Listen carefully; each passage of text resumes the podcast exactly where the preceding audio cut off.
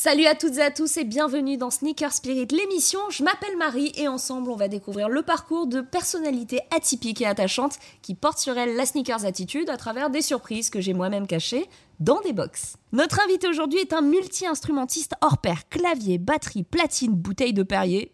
Il sait tout faire. Il a réussi à faire groover le public du Forest National à Bruxelles, à l'Accor Arena de Paris. Des artistes comme Angèle ou West Side Gun lui jettent des fleurs et des flammes. Même après ses dernières notes, on danse encore. Bienvenue Julien Granel. Merci beaucoup. Merci beaucoup d'être là. Bah, avec plaisir. Merci beaucoup pour l'invitation. Alors tu vas voir, comme je l'ai annoncé en intro, il va y avoir dans cette boîte des choses qu'on t'a préparées. On a des équipes très professionnelles qui sont J'imagine. stalker le moindre de tes réseaux.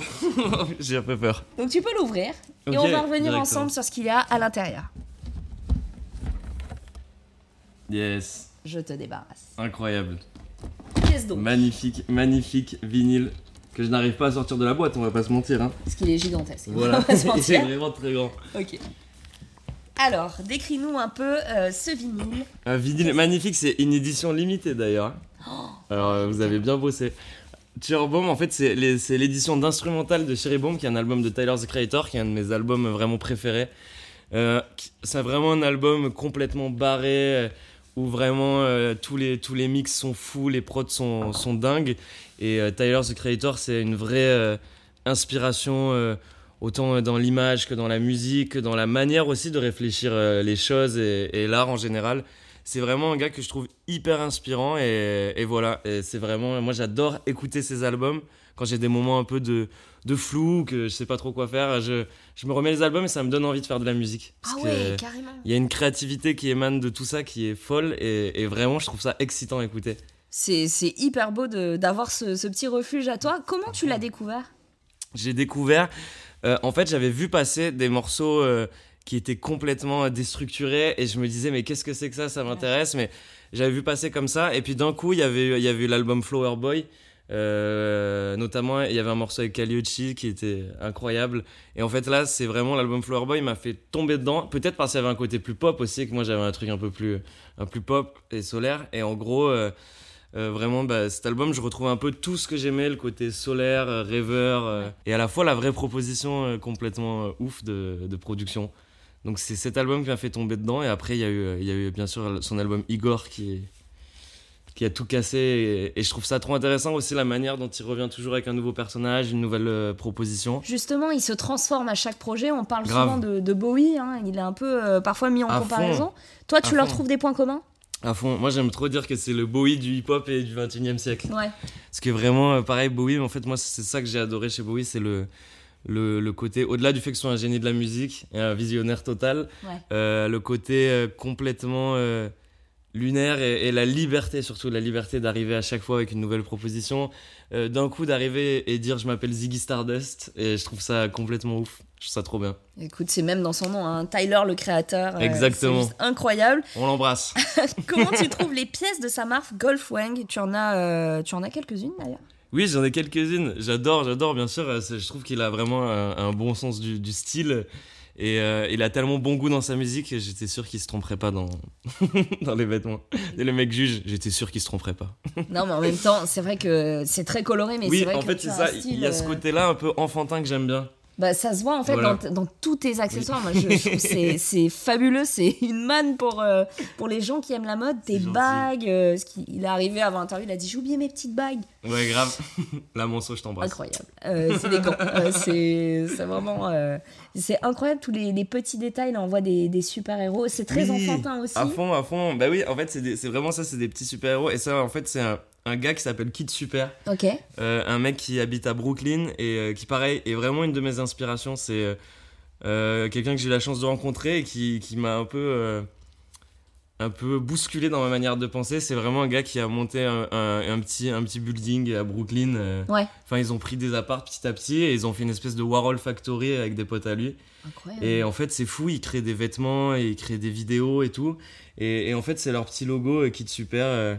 Hyper mignon. voilà, et c'est un petit super-héros et j'aime bien tout ce que ça, tout ce que ça raconte en fait. C'est vraiment le truc de, de rester en enfant et de devenir un peu un super-héros comme on a toujours voulu l'être. euh. Et c'est vraiment euh, ce qui te définit, tu penses?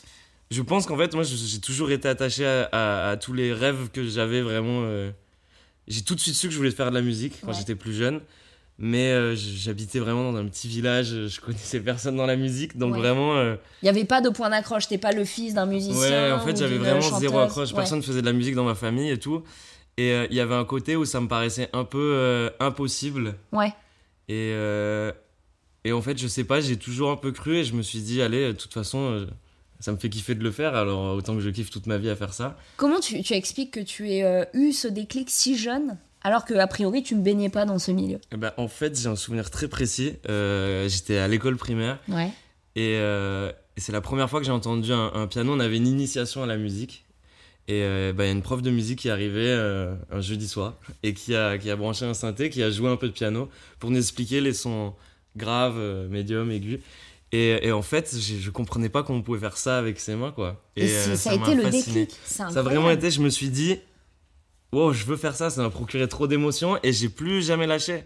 Je suis, après, je suis allé au conservatoire et tout et, et ben, mes parents, ils ont dû m'inscrire parce qu'ils ont dit, ok, je vais faire que ça. Vous voyez que ça t'épanouissait C'est Ouais, fou comme à ça fond, tenait à pas grand chose. Si Ça elle n'était pas venue, s'il n'y avait Je pas eu me de suis piano. toujours demandé si j'avais pas eu euh, cette rencontre-là de- Qu'est-ce que avec un piano. fait? Ouais, que je pense que je serais venu parce que c'était peut-être. euh, je sais pas, j'avais jamais vu un piano. En même temps, j'étais au CP, je sais pas quel âge on a au CP. on est- 5-6 ans. Ouais, voilà. Donc, à mon avis, j'ai- j'aimais juste la musique, mais là, d'avoir compris comment elle se faisait, ça a été ça le, le truc de me dire. Ah, C'est incroyable. Écoute, je vois que apparemment on a un piano.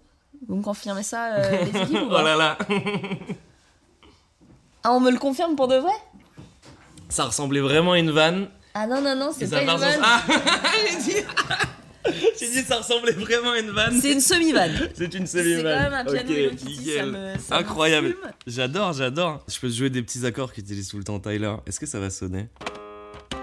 Ah, on peut pas faire plus de trois notes en même temps. C'est la première info que j'ai envie de donner. ok, on peut. Là, on fait des petits.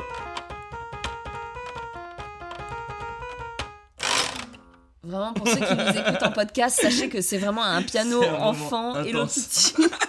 Avec des fonctions, je ne sais pas. euh, Oh, attendez, on peut mettre-.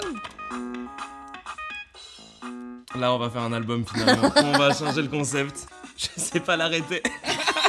Il doit y avoir un bouton off. Oh, c'est Ouais, bon, c'est bon, je Il est l'ai. bon, il est bon. Nickel. On va passer à la prochaine boîte. Merci beaucoup. Il y a quelque chose dedans, tu repartiras avec, ça nous fait plaisir. C'est ah, c'est hyper cool. je- J'embarque le vinyle. Ah mais oui, t'embarques tout. Ça fait plaisir. Merci beaucoup. Alors, qu'est-ce que c'est? Yeah Alors ça, c'est le kiff. J'étais accordé, je savais même pas. Ah mais oui Voilà. Alors raconte-nous, qu'est-ce que c'est? C'est un... Parce qu'il y a des gens qui nous écoutent en podcast Oui, et non pas visuellement. Alors, c'est un sweat de la marque Club 75. Ouais. Club 75, c'est une marque qui est très rattachée euh, au label Headbanger. Le label Headbanger, qui est un label euh, de musique électronique, et... enfin qui est clairement le meilleur label euh, de musique électronique français, objectivement. Objectivement. Et non, c'est. En fait, ouais, voilà. En fait, c'est pareil. On parlait de la marque de Tyler the Creator. Pour moi, Club 75, il y a un peu cette folie, ce côté euh, ultra coloré et tout, Ouais. qu'on retrouve, euh, qu'on retrouve dans les, dans les pochettes, notamment de, de Somi, le graphiste d'Edbanger. Ouais. Et justement, moi, quand j'ai commencé à m'habiller en couleur, c'était très lié à tout ce que je pouvais écouter. Et notamment euh, ces pochettes-là, multicolores euh, de, de, volume 1, volume 2, c'était toujours des plein de pochettes, des explosions de couleurs. Et, et j'avais envie de retrouver ça vraiment aussi dans ma, dans ma manière de m'habiller, quoi, parce que je me sentais bien comme ça. Et, et du coup, j'a- j'adore Club 75 parce que c'est vraiment euh, tout cet esprit-là qui, est- qui est Ouais. retransmis dans des vêtements. Et, et j'aime beaucoup, je les embrasse. Justement, qui sont, alors pour ceux qui connaissent pas les créateurs de cette marque, tu l'as dit, mais comment vous vous êtes connus? Alors, en fait, on s'est connus, euh, c'était, c'était plutôt sur Instagram, il me semble. Et, euh, mais surtout, il y a aussi un moment où, où d'un coup, j'avais reçu un message de Pedro Winter euh, pour qu'on se rencontre. Et, et moi, j'étais hyper content parce que c'est vraiment, euh, je pense, en France, dans la musique, la personne que je respecte le plus. Ah ouais. Et euh, pour tout son parcours, toutes les visions qu'il a eues musicalement. Ouais. Et, euh, et du coup, il voulait qu'on se rencontre, voilà, qu'on écoute de la musique et tout. Donc, donc euh, je suis allé chez de Banger et parler de musique, écouter du son. Et c'était euh, un Encore moment un rêve de cool. gosse, euh. Exactement. Ouais, pour le coup, c'était vraiment, euh, c'était vraiment un petit rêve de, de, de vivre un petit moment comme ça. C'est Et du incroyable. coup, voilà, de fil en aiguille, euh, j'ai rencontré tout le monde. C'est fou. Alors comment justement, quand tu dis tout le monde, tu conçois le travail art- artistique collectif? Ouais. En fait, dans mon projet, je suis seul. Ouais. Mais euh, j'ai toujours été fasciné par, euh, par les gens qui arrivent à fédérer du monde autour de leur projet et, euh, et vraiment faire, euh, faire d'un coup euh, qui est, qui est toute une clique qui se mette euh, en commun pour un objectif. Mm. Je trouve ça trop cool. Et du coup, justement, là, dans le. On parlait de, de Kid Super qui fait ça à fond. Il y en a plein d'autres, ou, même on parlait d'Headbanger. C'est Ouais. ça, c'est vraiment une famille, quoi. Qui... est- Et du coup, euh, moi, faisant de la, de la musique tout seul, euh, de la production tout seul et tout, je suis en train de préparer mon premier album. Et justement, euh, en ce moment, je.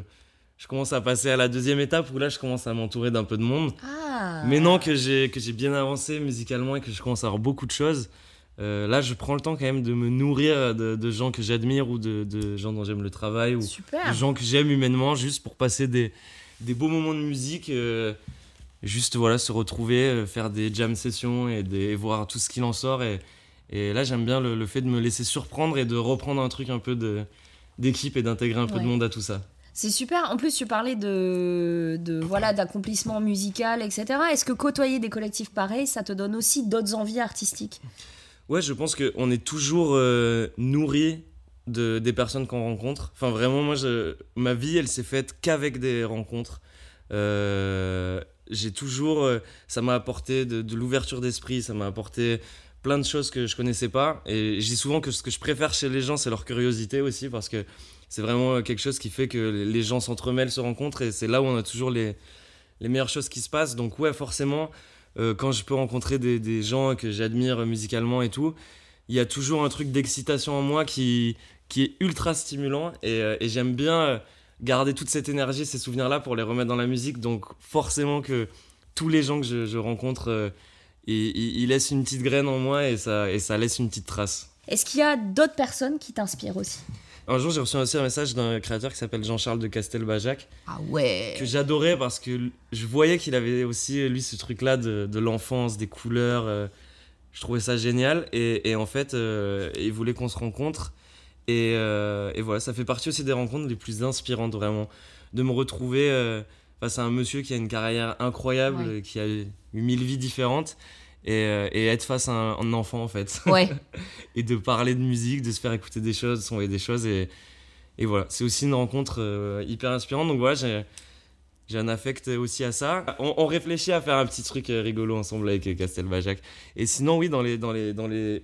Moi, en fait, vu que je fonctionne vachement en rencontre, il y a par exemple la, la marque Louboutin qui est un peu rentrée comme ça euh, dans ma vie, un peu par hasard. Et, euh, et, et qui m'a proposé de me chausser euh, pour euh, différentes occasions, et pour des concerts. euh, Ah bah j'espère que t'as dit oui parce que. ouais, grave. Ouais, Et parce en que fait, bon. j'ai adoré parce que c'est c'est vraiment, je sentais qu'il y avait ce truc de liberté totale et complètement funky, euh, disco, euh, Ouais. les paillettes multicolores, je trouvais ça trop drôle. Oui, parce qu'on connaît le, le talon iconique noir avec la semelle rouge, mais À en fond. fait, il y a des créations incroyables. et en fait, c'est complètement barré. Et, euh, et du coup, on m'a proposé de me chausser quand, quand j'ouvrais pour Angèle à Bercy. Oui, parce que tu as fait sa première partie. Voilà, exactement. Et, du coup, c'était. c'était euh, pour moi, c'était un petit souvenir hyper précis. Parce qu'en gros, là, je fais une parenthèse, mais euh, j'adorais Mika, moi. euh, Son Ouais. album Life in Cartoon Motion m'a vraiment retourné la tête. Et la première fois que je suis allé à Paris de ma vie, c'était pour voir un concert de Mika au Parc des Princes. Et en fait, il était arrivé sur scène avec une, une paire de Louboutins euh, sur mesure. Et, euh, Et ça t'avait marqué? et ça m'avait marqué. Et, euh, et, euh, et du coup, je me suis retrouvé là, sur scène à Bercy avec une. Mais une ce qui est incroyable, c'est que drôle. on se dit, c'est ok, c'est un musicien, c'est un artiste. La première chose qu'on va regarder, c'est pas forcément ses chaussures. Mmh. Tu vois, c'est, Ouais, on grave. penserait Mais pas fait, forcément à ça, quoi. J'avais un truc vraiment de. J'étais fasciné par le personnage, par la proposition musicale. Ouais. Et du coup, je sais pas, ça m'avait marqué cette paire de chaussures qui brillait dans tous les sens, multicolores.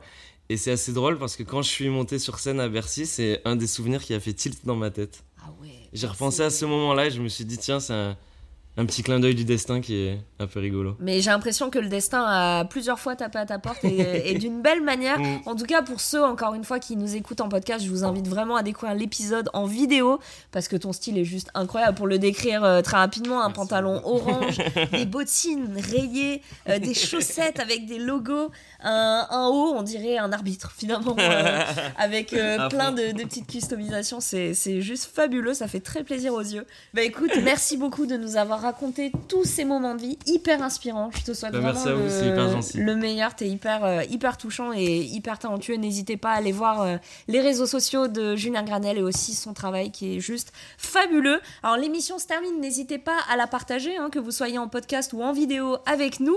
Euh, Julien, l'émission se termine pas encore tout à fait pour toi puisqu'on va te retrouver en interview dans le pop-up. Super. En tout cas, merci encore une fois et Merci à toi. je te souhaite le meilleur. Merci beaucoup. À très vite